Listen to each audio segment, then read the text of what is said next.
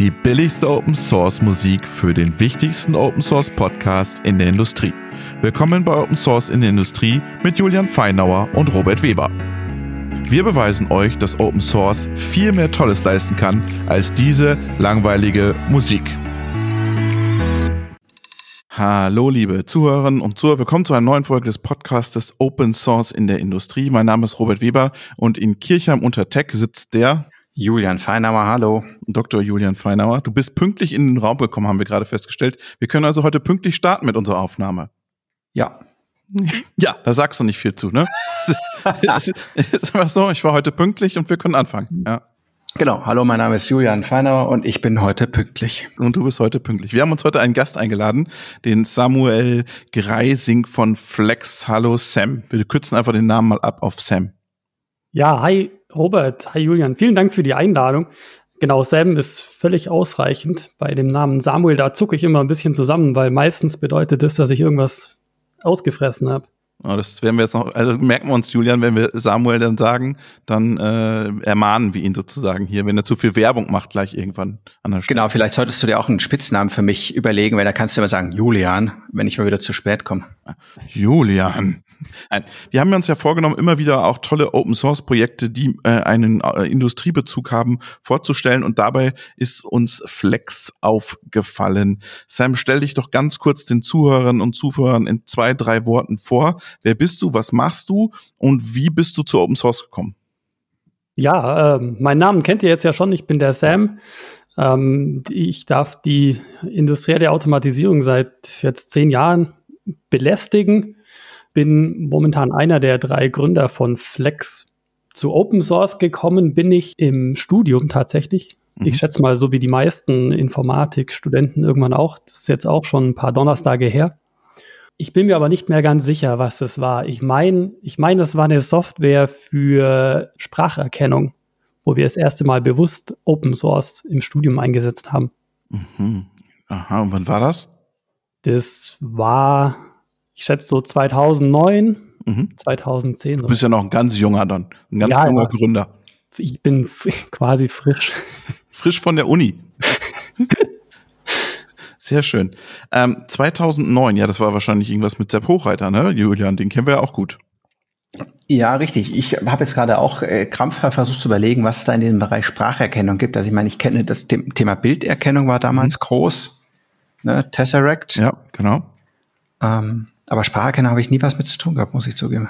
Also ich überlege gerade, weil das, das waren so die Anfänge der, äh, sagen wir mal, beschränkten künstlichen Intelligenz. Da hat man so gelernt, was neuronale Netze sind. Und äh, ein Anwendungsfall war eben die Spracherkennung, die wir dort ausprobiert haben. Wir feiern ja dieses Jahr 25 Jahre LSTM-Algorithmus. 1997 erstmals publiziert. Wow. Von Jürgen Schmidhuber und Sepp Hochreiter. Ja, also 25 Jahre her. Aber hat dann wirklich seinen Durchbruch erst, als du sagst, so in den 2010er, 11er Jahren bekommen, als dann auch die ganzen großen Amerikaner sich gedacht haben, eine Spracherkennung ist eigentlich eine ganz coole Sache. Ach, da gibt's ja schon was. Nehmen wir doch das. Als der Samuel damals an der Uni das ja, genau. entdeckt hat und gesagt hat, jetzt, jetzt machen wir was. Machen wir mal richtig. Aber du hast jetzt ein Unternehmen gegründet vor kurzer Zeit, ne, mit, mit zwei Mitstreitern. Erzähl doch ein bisschen was dazu. Ja, richtig. Ähm, wir haben die Flex gegründet, die wird jetzt dann ein Jahr alt. Mhm. Die Idee ist vielleicht schon ein bisschen älter.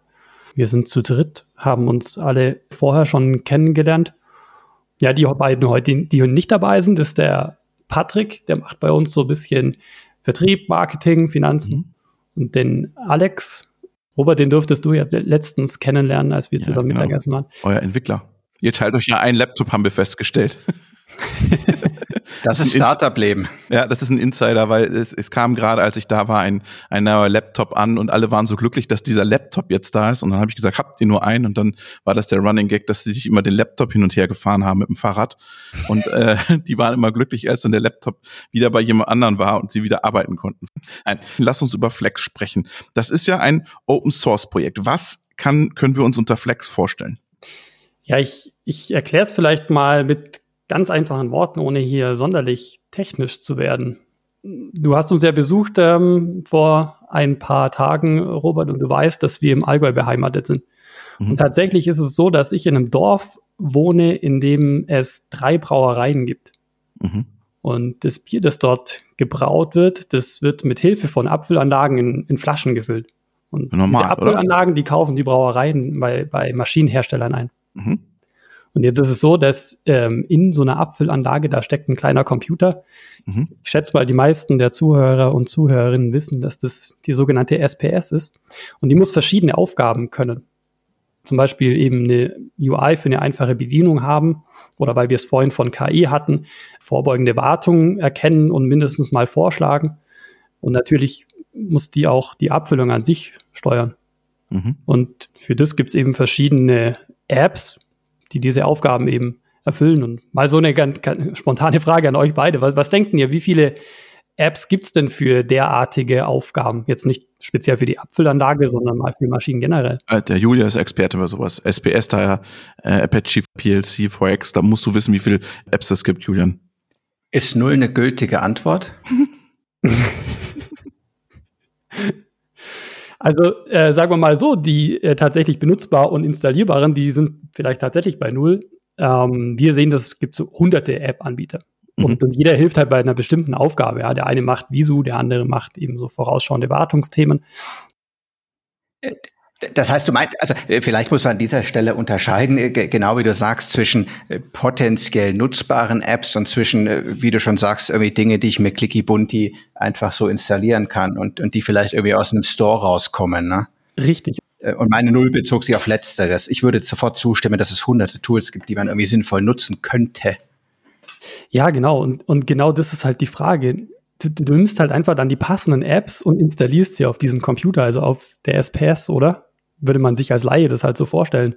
Ja klar, da gibt es einen Store und dann äh, connecte ich den und lade es runter. Ja, tatsächlich ist es halt überhaupt nicht so einfach, denn heute gibt es überhaupt keinen Weg, den Funktionalität von dieser SPS zu erweitern. Da ist in der Regel nur diese eine App zum Steuern, in unserem Beispiel jetzt der, dieser Abfüllanlage vorinstalliert.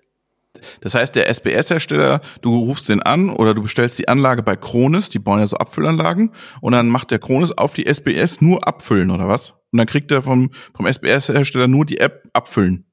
Der, der kriegt nur die App, mit der man den Abfüllprozess programmiert, ja. sonst, äh, sonst nicht mehr. Also du kannst noch nicht anrufen und sagen, hey, ähm, lieber Kronis, ich hätte gerne übrigens diese App für, ne, für meine Visualisierung und dann hätte ich noch mhm. diese Datenbank gerne drauf und ich habe gesehen, da gibt es ein Startup, die machen was mit vorausschauender Erwartung, von denen hätte ich die App auch noch mit drauf.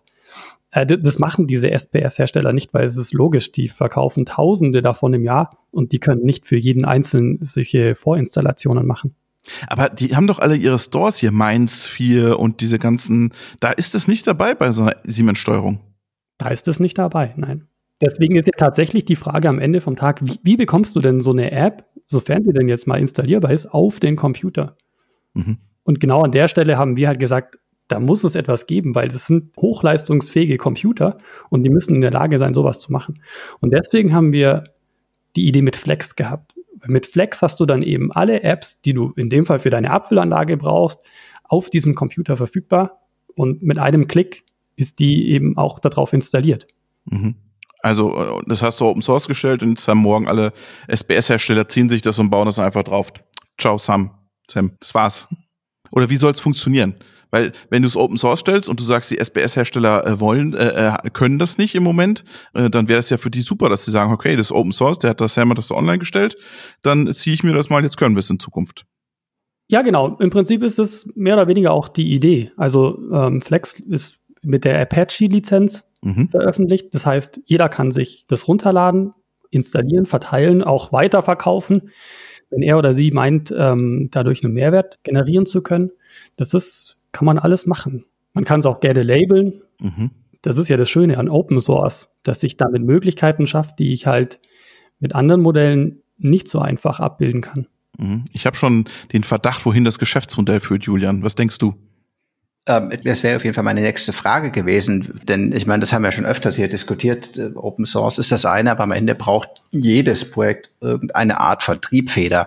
Sei es jetzt, dass es so interessant ist, dass Leute das einfach spaßeshalber äh, in ihrer Freizeit machen, sei es, dass es irgendwie für, für irgendwelche Unternehmen so zentral ist, dass sie einfach ja, bezahlte Entwickler darauf loslassen, oder sei es eben, weil es ein Unternehmen gibt, was in irgendeiner Form ein Produkt- oder Beratungsgeschäft damit macht.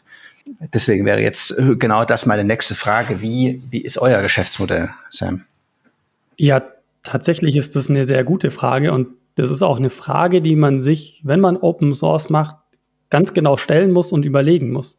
Weil es gibt ein paar Sachen, die funktionieren gut und es gibt ein paar Sachen, die funktionieren nicht so gut. Also Gerätelizenzen zum Beispiel ist meistens eher schwierig. Wie wir herangegangen sind, wir haben uns überlegt, den größten Schmerz, den wir für unsere Zielkunden, das sind Maschinenhersteller, lösen. Mhm.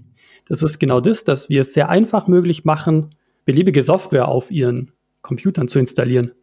Und dieser Installationsprozess ist momentan manuell und aufwendig und mit Know-how verbunden, was die oft nicht haben. Und deswegen setzen wir genau da an und sagen, jedes Mal, wenn du eine App installierst oder aktualisierst, dann bezahlst du einen kleinen Obolus an Flex. Also dein Kunde ist gar nicht der SBS-Hersteller, sondern den musst du im Prinzip nur bespielen, damit dein Flex in den Markt kommt. Genau. Also es gibt im Prinzip, wenn man sich Flex anschaut, drei Player, die für uns wichtig sind. Das eine sind App-Anbieter. Mhm. Ja, ihr, ihr, erinnert euch vielleicht selbst an euer erstes Smartphone. Da ist man in den Play Store gegangen und war dann wahnsinnig enttäuscht, dass es da eine Google Mail App gab und noch zwei andere. Ich hatte Windows Phone, da, da gab es gar keine Apps. Windows Phone. da war man auch nie enttäuscht. Man hatte einfach keine Erwartungen. Da hatte man halt keine Erwartungen, genau. Nee, aber bei den ersten Smartphones, auf, ich war nie ein iPhone-Benutzer, sondern immer Android-Benutzer, aber da war man am Anfang schon enttäuscht und dann kamen die ersten Sachen raus, die waren dann auch meistens nicht so gut. Äh, deswegen, genau, also App-Anbieter ist ein Punkt. Dann natürlich SPS-Hersteller, das sind quasi dann diejenigen, die Flex auf diese Geräte vorinstallieren und ins Feld bringen. Und am Ende sind dann die Maschinenhersteller, also die Kunden der SPS-Hersteller, auch die Kunden von Flex durch dieses Geschäftsmodell. Mhm. Jetzt lass mich noch mal kurz rekapitulieren, ob ich alles verstanden habe. Also du hast den SBS-Hersteller, der heute ganz spezielle Steuerungen baut für eure Brauer. Und jetzt sagst du dem SBS-Hersteller, hör mal zu, du kannst jetzt die sogar noch individueller bauen oder dem Kunden mehr Möglichkeiten geben, weil der kann noch ein Predictive machen, der kann, keine Ahnung, Zeug dran klatschen an die SBS, was sie machen soll. Wir machen dir sozusagen Flex drauf, dann sagt der SBS-Hersteller, ich gehe zu meinem Brauer und sag, lieber Brauer, du kannst hier mit abfüllen, aber du kannst auch noch die Abfüllanlage überwachen lassen und das und das und das und das. Und dann sagt er, ja, mega, dann kann ich mir ja meine Apps ziehen und in dem Moment, wo er klickt, kassiert ihr mit. Richtig, genau. Okay. Und was spart ihr jetzt sozusagen diesem Maschinenbau? Was hat er dann davon? Also er kann mehr Apps installieren, aber er spart sich ja wahrscheinlich auch Zeit, weil wenn er dann doch was haben will, was er unbedingt haben will, muss er wieder irgendwie das super äh, programmieren, installieren, super aufwendig. Ja, ähm, wir rechnen mit einer Zeitersparnis beim Maschinenhersteller von um, um die 40 Prozent. Und äh, das Tolle ist, dass er das vor allem auch in der Wartung von diesen Maschinen einsparen kann. Also nicht nur initial, wenn er die aufsetzt, sondern auch, wenn er später mal ein Software-Update machen muss. Und wir wissen ja selbst, dass immer mehr Industrie 4.0 getriebene Anwendungen daherkommen, wo Maschinen Konnektivität erfordern. Das heißt, irgendwann gibt es auch irgendwo eine Internetleitung. Und überall, wo Internet ist, muss ich ja gucken, dass die Software aktuell ist. Mhm. Und das ist für die heute sehr, sehr schwierig zu erfüllen. Mhm. Mit Flexus hast du halt immer nur einen Klick und die jeweilige App ist aktualisiert und das ist eine der Grundvoraussetzungen für Industrie 4.0 unserer Meinung nach. Also was ich wirklich spannend finde an diesem Modell ist, dass es ein ganz echtes Pay-per-Use-Geschäftsmodell ist, wovon mir sehr wenig bisher begegnet sind. Ne? Pay-per-Use ist oftmals so, naja, dann mietest du es halt den Monat an oder auch nicht. Ne? Aber bei euch ist es ja wirklich bezogen auf die einzelne Transaktion. Oder kannst du auch All You Can Install, so eine, so eine Flat kaufen. Und dann haben wir noch keine Flatrate-Angebote, aber es ist eine gute Idee, sollten wir mal you can Patrick nachher sprechen. Ja, genau. Aber Julian, wäre das nicht was für euch, auch so eine App da für die Steuerung anzubieten? Also, ähm, ich habe tatsächlich schon eine App für den Flex Store geschrieben. Echt? Ohne mich jetzt hier zu Aber sehr. Die ist noch nicht autorisiert wahrscheinlich. Ist sie nicht autorisiert, Sam? Doch, klar. Ja. Klar. Klar. Ja, Entschuldigung. Klar. Entschuldigung. Entschuldigung. Ich weiß ja nicht. Aber wie oft ist die schon runtergeladen worden, Sam? Schau mal in den Store. Würde mich mal interessieren. Der, oh ja, das kann ich mal nachschauen. Ja? Ah. Oh, ich sitze mal hier und mach, mach so Refresh, Refresh, Refresh. Ach, du machst das, okay. Ja. Ich bin diese eine mit den 1000 Downloads am Tag. Ach so. Ist auf jeden Fall eine der am besten gehenden Apps, ja. Ja, echt jetzt oder was? Das führt uns doch direkt zu einer spannenden Frage. Wäre es nicht auch schön, wenn App-Hersteller ein Geschäfts- oder Monetarisierungsmodell hätten? Äh, ja, das, das sollen die bitte auch haben. da mangelt es bei dir, Julian, ha? Ich bin vielleicht ein besserer Programmierer als Geschäftsmodellfuchs. Ja, wahrscheinlich. Wie wir gerade feststellen. Also andersrum, wir können dir gerne dabei helfen, ein Geschäftsmodell für deine App zu überlegen. Das, das würden wir uns sogar zutrauen und dir vielleicht auch helfen, das umzusetzen, weil das ist oft so ein Thema, wo, wo wir von App-Anbietern gefragt werden, ja, wie, wie machen wir denn da jetzt hier Lizenzierung und das Geschäftsmodell drumherum? Und es gibt halt echt viele Möglichkeiten und, und man muss wissen, was funktioniert und nicht. Das, das führt uns zu der, also, also natürlich ist dieses Modell sehr gut, dass ich kostenlos für euch eine App programmiere und ihr mir dafür verkauft, dass ihr mir noch helft dabei, wie ich damit Geld verdiene. Ziemlich schlau, ja. aber, aber um das an der Stelle ab, abzukürzen, äh, das ist eine, eine super spannende Diskussion. Die erste Frage ist ja, wer sind denn potenzielle App-Anbieter. Und ich würde sagen, so wie ich das jetzt kennengelernt habe, gibt es ja auch zwei Ebenen. Denn das eine ist ja, dass irgendjemand da draußen eine Software schreibt und es gibt ja Millionen von, von Softwares da draußen, auch unter Open Source Lizenz. Das ist das eine. Das zweite ist ja, dass man es noch als App für Flex sozusagen verpacken muss. Mhm. Deswegen wäre für mich die Frage, also wer, wer sind denn, ist denn der App-Entwickler immer gleichzeitig der Verpacker sozusagen, der es in den Store bringt? Oder wie stellt ihr euch das vor? Ja, ähm, genau da soll die Reise hingehen. Momentan ist es noch so, dass wir diesen Marketplace selbst pflegen. Aber wir arbeiten gerade daran, dass man als App-Anbieter sich dort einen eigenen Account anlegen kann und seine Apps dort selbst verwalten kann, selbst die Texte bestimmen kann, selbst sagen kann, okay, hier liegt äh, die Software dazu und hier sind ein paar Screenshots. Einfach, dass das auch so ausschaut, wie man sich das als App-Anbieter überlegt. Man überlegt mal im, im Play Store, da stellt ja Google auch nicht irgendwie jemanden zur Seite, dem ich dann meine Texte schicke und die hacken da rein, sondern da habe ich meinen eigenen Zugang. Mhm. Und äh, Apps, äh, was geht so bei euch am besten? Also wir haben gerade gesagt, die von Julian aus ganz weit vorne. Ähm, äh, was, was läuft noch gut? Äh, was wahnsinnig gut läuft, ist MQTT in Verbindung mit Node-RED. Aha. Mhm. Beides Open Source, natürlich. Beides Open Source, ja, und, und beides gerade wahnsinnig gehypt. Mhm. Ich habe mir vorhin im, äh, vor der Sendung noch kurz HiveMQ angeschaut. Ich weiß nicht, ob das für ja, euch auch gut, ja. ein Begriff ist. Ja. ja. Habt ihr auch?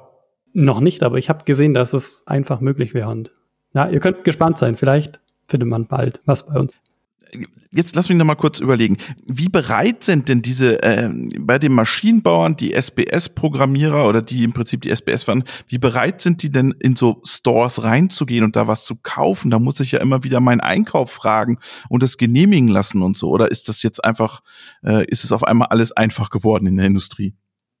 Nein, das ist nicht auf einmal einfach geworden. Ich würde zwei Sachen unterscheiden. Das eine ist, wenn du als Startup agierst, dann musst du ähm, Early Adopters finden. Das mhm. heißt, Firmen und Menschen, die bereit sind, etwas Innovatives zu machen. Mhm. Das ist die eine Hürde.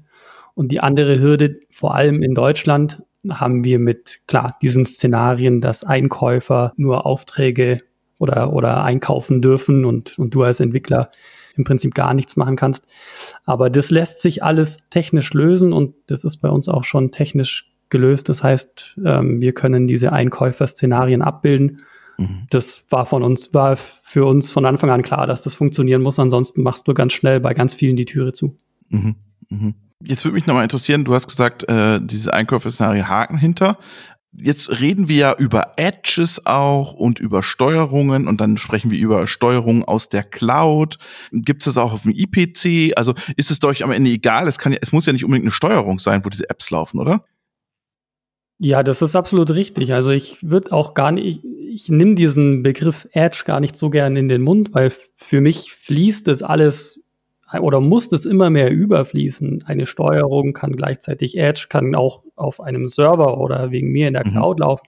Das ist ja, wenn man sich den Produktionsprozess anschaut, eigentlich auch völlig egal, wo das läuft. Es muss halt für das Szenario funktionieren. Und wenn für mich das Szenario funktioniert, dass alles auf einem Server zentral in der Produktion läuft, inklusive auch mhm. der Steuerung, dann ist das doch cool.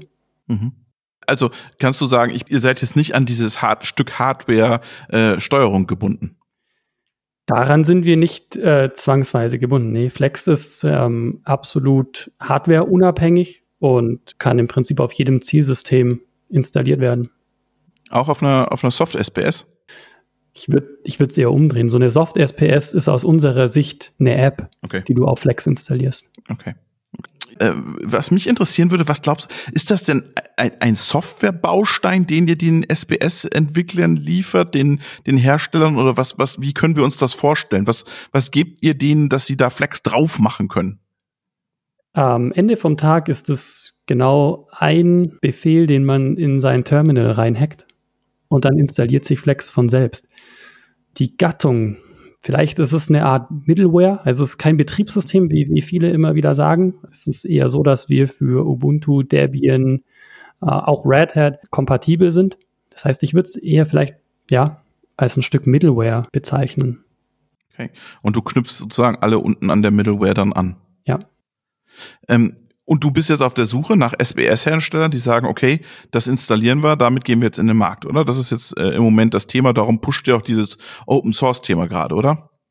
Das ist momentan eine der Aufgaben, genau. Da sind wir auch schon im Gespräch mit, ähm, mit einigen und ja, man merkt schon, dass in der Industrie da ist was im Gange. Mhm. Vielleicht noch eine Frage. Ähm, zu dem Thema Open Source. Ich meine, jetzt grundsätzlich wäre ja sowas wie Flex auch denkbar, die Technologie an sich wäre ja auch denkbar, nicht als Open Source Projekt. Gibt es da aus Business-Modell-Sicht irgendwo einen Punkt, wo ihr sagt, ja, und, und genau das ist der Punkt, warum das Open Source sein muss?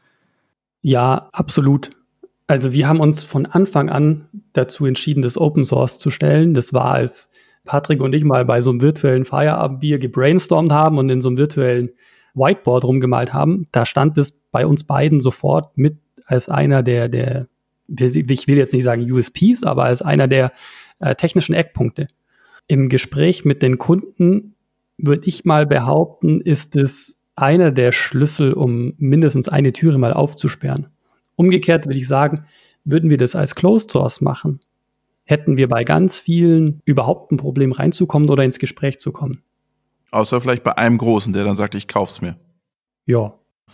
Aber du willst ja, ich glaube, Julian, der, der, das Ziel vom Sam ist ja einfach Riesenmarktdurchdringung bei den SBS-Herstellern und das kannst du halt nur mit Open Source schaffen.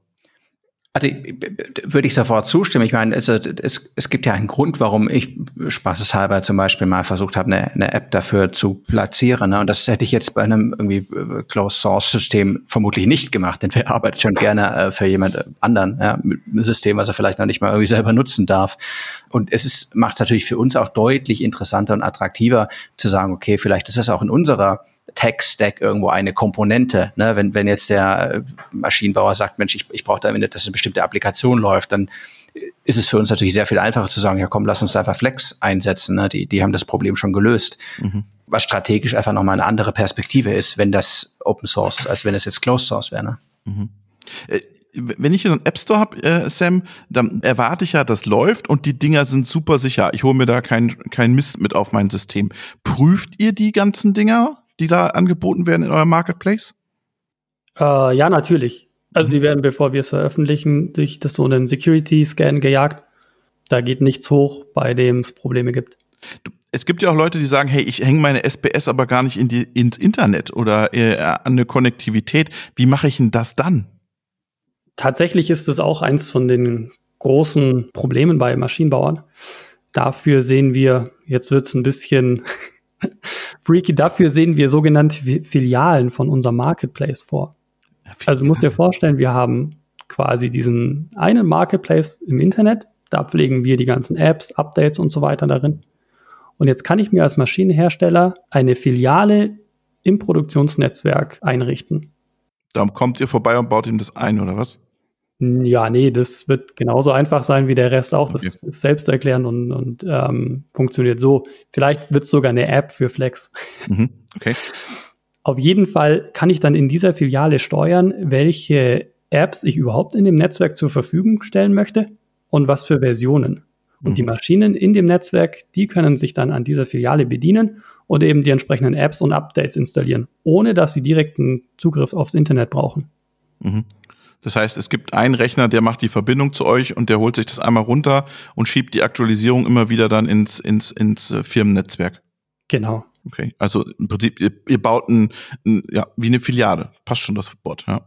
Wir vergleichen es manchmal mit, mit den Edeka-Konzernen. Mhm. Das heißt, wenn du dir vornimmst, in deinem Dorf so einen kleinen Edeka-Laden aufzumachen, dann machst du hier so ein Franchise bei Edeka, kriegst einen Produktkatalog, mhm. kreuzt an, was du da wöchentlich geliefert haben möchtest, dann liefern dir das äh, die LKWs von Edeka und gleichzeitig kannst du noch ein paar, keine Ahnung, Eier und Milch aus deinem Dorf von regionalen Erzeugern ins Regal reinstellen und hast dann im Prinzip das Einkaufserlebnis für, für die Bewohner mhm. des Dorfes. Und im Prinzip genauso soll auch die, äh, sollen auch die Filialen unseres Marketplaces funktionieren. Sam, der Edeka-Kaufmann der Automatisierung. Ich habe schon unseren Titel, Julian, für eine neue Folge. ich musste gerade auch daran denken. Ja. Das ist einfach eine Steilvorlage, ne? Ja, wir lieben Lebensmittel. Wir lieben Steuerung. Verwandelt. ja, wir, wir lieben Steuerung. Ähm, lass uns doch mal kurz sprechen, was sind eure Next Steps? Wir haben jetzt äh, 30 Minuten, wir machen jetzt nicht so eine Riesenfolge wie mit Professor Ross, wo wir über eine Stunde, glaube ich, gesprochen haben, Julia, oder korrigier mich. Aber wo geht's hin, Sam? Was sind jetzt die nächsten Schritte, die ihr gehen müsst? Wo müsst ihr jetzt Zeit investieren? Wo braucht ihr Unterstützung von der Community? Äh, was habt ihr jetzt vor? Also tatsächlich müssen wir schauen, dass wir es technisch weiterbringen. Dafür werden wir demnächst auch Leute einstellen. Also jeder, der hier zuhört und mal was richtig Abgefahrenes machen will, einfach Bewerbung einschmeißen. Unser erster richtig großer öffentlicher Auftritt wird dann auf der SPS sein und ich bin mir relativ sicher, dass wir schon ein paar SPS-Hersteller haben, die unser Logo auf ihrem Stand präsentieren werden. Oder zumindest werden wir es auf unserem machen. Für, für jedes gute Open Source Projekt gibt es ja ein Logo. Julian, weißt du, was das Logo vom Sam ist? Ähm, es ist sehr schnuffig, es mhm. ist blau, ja. es ist eine Walart. Aha. Ist das richtig? Ein Schweinswal, oder Sam? Ja, genau. Ein Schweinswal. Warum ein Schweinswal eigentlich? Das ist auch eine sehr lustige Geschichte, weil wir haben natürlich gesagt, ja, Open Source, wir brauchen so ein Maskottchen. Und ich habe aber ziemlich schnell gesagt, oh, Macht Leute. ihr eigentlich immer erst das Maskottchen und fangt dann an zu arbeiten? Oder so, so ist das in Open Source. Das okay. muss man so machen, sonst okay. ist man nicht in der Community. Ah, okay. Gut. Oh Mist, dann haben wir es falsch gemacht. Nee, wir haben uns irgendwann nochmal Gedanken gemacht und gesagt, hey, wir brauchen noch ein Maskottchen. Und ich habe dann ziemlich schnell gesagt, oder eigentlich haben wir alle gesagt, ja, und dann haben wir irgendeins, nach fünf Jahren nervt uns das oder das macht in irgendeinem blöden öffentlichen Auftritt, dass das Tier verbrannt ist. Ähm, und dann haben wir so ein bisschen rumüberlegt, wie man das denn so sonst anders machen kann. Tatsächlich ist so, so ein, ein Element, was uns alle drei verbindet. Und wir leben ja im Allgäu, Natur. Da gibt es so viel Wale. Mega gut, da gibt es so viel Wale. naja, äh, nee, also wir haben einen Naturbezug einfach. Äh, wir, wir finden das toll da, wo wir leben. Und ähm, ja, wir haben, wir haben dann überlegt, ob, ob wir nicht aus, aus Flex raus irgendeinen Impuls senden können, wo, wo es vielleicht ein paar Menschen zum Nachdenken bringt, was, was gerade so abgeht. Und da sind wir eben auf, auf das Tier des Jahres gekommen. Eben. Ah, okay. Und da habe ich gesagt, ja, wir machen eh jede, jedes Jahr eine neue Hauptversion. Lass uns doch auch jedes Jahr ein neues Maskottchen machen. Ihr macht jedes Dann, Jahr ein neues Maskottchen? Ja, und zwar wird es immer das Tier des Jahres sein. Okay, das ist schon ambitioniert. Was, wie bitte? Das ist schon ambitioniert, Julian. Aber es ist geil, wenn man kann viel mehr, öfters neue Sticker bestellen. Du kannst immer neue Sticker bestellen du, du machst halt auch aufmerksam auf ein Thema, was jetzt in unserer Industrie vielleicht nicht so allgegenwärtig ist. Ähm, und das war uns dann durchaus auch wichtig. Genau. Und deswegen ist dieses Jahr der Schweinswal das Tier des Jahres und somit auch unser Maskottchen. Das war 2021 das Tier des Jahres, oder? 22. 22 schon. Also ihr habt ja 21 gegründet, 22 war es das Tier des Jahres. Okay, also 23 müssen wir uns überraschen lassen, was ihr dann für ein Tier habt. Ja, genau. Also man kann einfach diese ähm, Wahl zum Tier des Jahres verfolgen, dann hat man vielleicht schon eine Ahnung, was es sein wird. Ich merke schon, wenn man Open Source Projekte macht, muss man Grafikdesigner haben, erstmal und Tiere und was weiß ich nicht alles. Was hat, was hat Apache, was hat äh, PLC4X, was hat das für ein Logo? Also das, das Logo heißt Toddy. Es mhm. ist eine Toddy Cat, ähm, ausgesch ausgeschrieben Palm Civet. Okay. Äh, PLC. Und wer hat Aber es gibt tatsächlich auch eine lange Geschichte, wie man zu diesem Maskottchen gekommen ist. Und das hat Excel-Listen und äh, Data Mining ähm, enthalten. Vielleicht machen wir nochmal eine, eine, eine Folge zu, nur zu Maskottchen der Open Source Community, äh, wie was entstand. Oh, das wäre toll. Oh, das wäre großartig. Ha, das wäre, glaube ich, eine, eine, die meiste klickte Folge wahrscheinlich. Keiner interessiert sich für die Technik, alle wollen nur die Maskottchen. Ja, genau. es, gibt, es gibt ja so Datenbanken, da kannst du die ganzen Maskottchen dir anschauen und die sind echt phänomenal. Also. Ähm, wenn du jetzt nochmal auf, auf, das, auf das Open Source schaust, und du hast gesagt, du suchst Leute, die mit euch weiterentwickeln, die willst du anstellen oder willst du auch, dass die Community weiter an dem, an dem Projekt mitarbeitet? Also wir arbeiten an beiden Seiten, mhm. sowohl für, als äh, um Angestellte zu finden, aber natürlich auch um Leute zu finden, die motiviert sind, ähm, bei dem Open Source Projekt mitzuwirken, wenn sie Lust darauf haben. Und sind das dann eher die SBS-Hersteller, die Leute, die da arbeiten, oder wen siehst du da? Das wäre eine Option. Genau. Oder die App-Hersteller wahrscheinlich. Oder die App-Hersteller. Mhm. Wir drücken euch auf jeden Fall die Daumen mit eurem Schweinsball. Wie heißt der Schweinsball? Ja, intern sagen wir immer Porpy dazu. Mhm. Aber so einen richtig offiziellen Namen hat er gar nicht. Ah, das kann man noch einsenden vielleicht jetzt hier im Podcast. Wer eine Idee hat, Flexi oder so, keine Ahnung. Wer eine Idee hat, schreibt uns einfach eine E-Mail. Wir leiten es dann weiter an den Sam. Wir sagen vielen, vielen Dank, Sam, für den Einblick in dein Projekt, in euer Projekt Flex. Schöne Grüße an den Schweinzweig, schöne Grüße an den Patrick und an den Alex und schöne Grüße an den Julian. Und Grüße gehen raus ins Allgäu und nach Kircher unter Tech. Bis zum nächsten Mal. Tschüss. Ciao.